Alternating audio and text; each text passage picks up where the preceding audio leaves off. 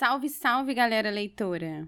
Aqui quem fala é Natália. E Isadora. Somos da Rede Baixada Literária. Sentiram nossa falta? Porque daqui a saudade é grande. Começamos o ano com a segunda temporada do Literatura ao Pé do Ouvido, edição Autores Iguaçuanos. É isso mesmo, e tem muito mais. Nessa temporada, vamos trazer escritos de autores na voz de leitores e mediadoras das bibliotecas comunitárias da rede. Verdade, Nath. Tenho certeza que essa temporada vai ser linda. Vai ser mara. Até porque esses podcasts literários foram contemplados no edital Fomenta a Produção Online da Lei Aldir Blanc, daqui, do município de Nova Iguaçu, por meio do Governo Federal, Secretaria Especial de Cultura, Prefeitura da cidade de Nova Iguaçu, Secretaria Municipal de Cultura e FENIG. Tia, hoje tem biblioteca?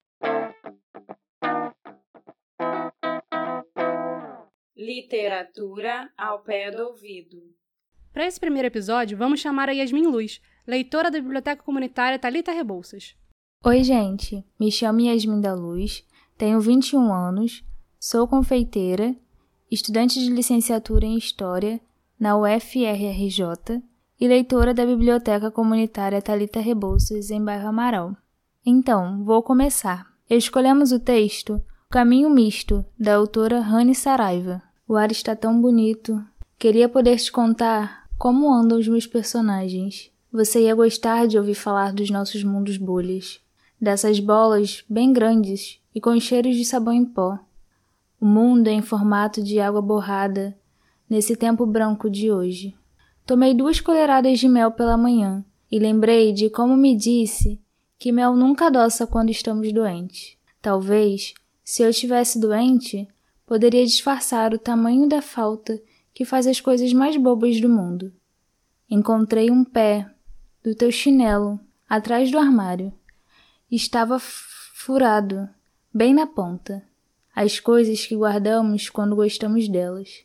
Nunca encontro chinelos que não machucam o pé. Você pode parar de implicar com meu formato perfeito? A companhia telefônica às vezes me sacaneia e manda a última mensagem tua umas dez vezes por hora. Já liguei para dizer que não quero mensagem morta e eles pedem desculpas. Devo ter algum inimigo operador de telemarketing. A mesma sensação de ler Ump. Desenha as bochechas do teu protagonista. Ele ainda mija para mim.